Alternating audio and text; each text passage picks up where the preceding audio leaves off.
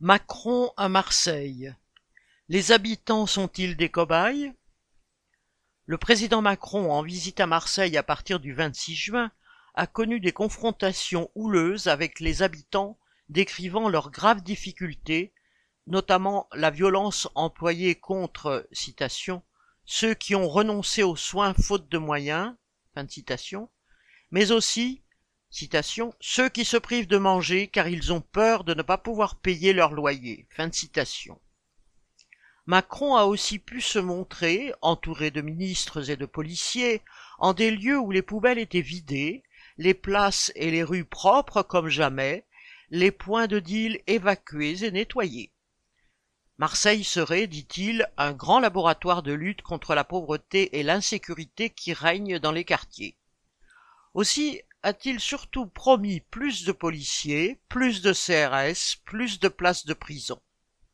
Mais déjà en œuvre, la pratique du pilonnage, entre guillemets, des points de deal par les policiers n'a fait que les déplacer ailleurs. Depuis le début de l'année, 23 personnes ont été tuées dans le contexte du trafic de drogue omniprésent. Les problèmes de fond demeurent, c'est-à-dire le manque d'emploi permettant de vivre avec un salaire correct, l'extrême pauvreté qui en découle et le sous-équipement des quartiers populaires qui favorise le trafic de drogue. Les écoles sont en mauvais état, pour la plupart bardées d'amiante. Les commerçants ont depuis longtemps fermé leurs boutiques. Les médecins apparaissent comme une espèce en voie de disparition. Quant aux bureaux de la poste, au centre de la sécurité sociale ou de la CAF, aux bureaux municipaux, ils ouvrent leurs portes de façon sporadique et sont de plus en plus rares et donc éloignés des habitants. Nul besoin d'un laboratoire, entre guillemets, pour le savoir. Tout un chacun ici sait que la politique du gouvernement est de réduire encore plus la présence de ses services. C'est bien sa politique, dans la continuité de ses prédécesseurs, qui a multiplié les difficultés pour les habitants des quartiers les plus pauvres.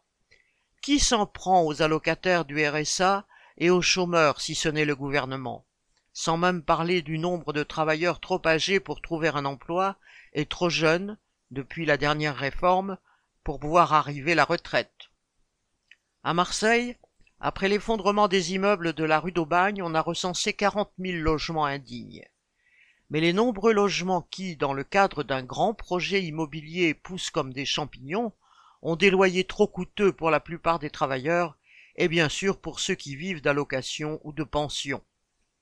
Enfin, et c'est un problème pour tous, les transports en commun insuffisants. Un parent ne pourra inscrire son enfant dans un lycée professionnel qu'à trois quarts d'heure de bus et pas dans celui de son choix.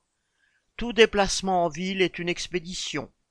Malgré des travaux en cours pour prolonger les lignes de tramway, les transports sont loin de répondre aux besoins de cette ville très étendue, sans même parler des liaisons avec les autres villes de la métropole. Mardi 27 juin, Emmanuel Macron a annoncé la création d'un nouvel hôpital et la rénovation des CHU. Mais avec quelles infirmières, aides-soignants, ASH, administratifs pourront-ils fonctionner quand actuellement tous sont déjà surchargés de travail? Enfin, à qui iront les millions promis par le président pour améliorer cette situation? Une bonne partie finira inévitablement en rente pour les actionnaires des grandes entreprises sans que la population en bénéficie. Correspondant Hello.